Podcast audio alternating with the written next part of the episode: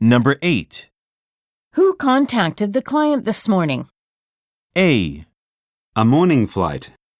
B. Ms. Moore emailed him. C. She is a foreign client.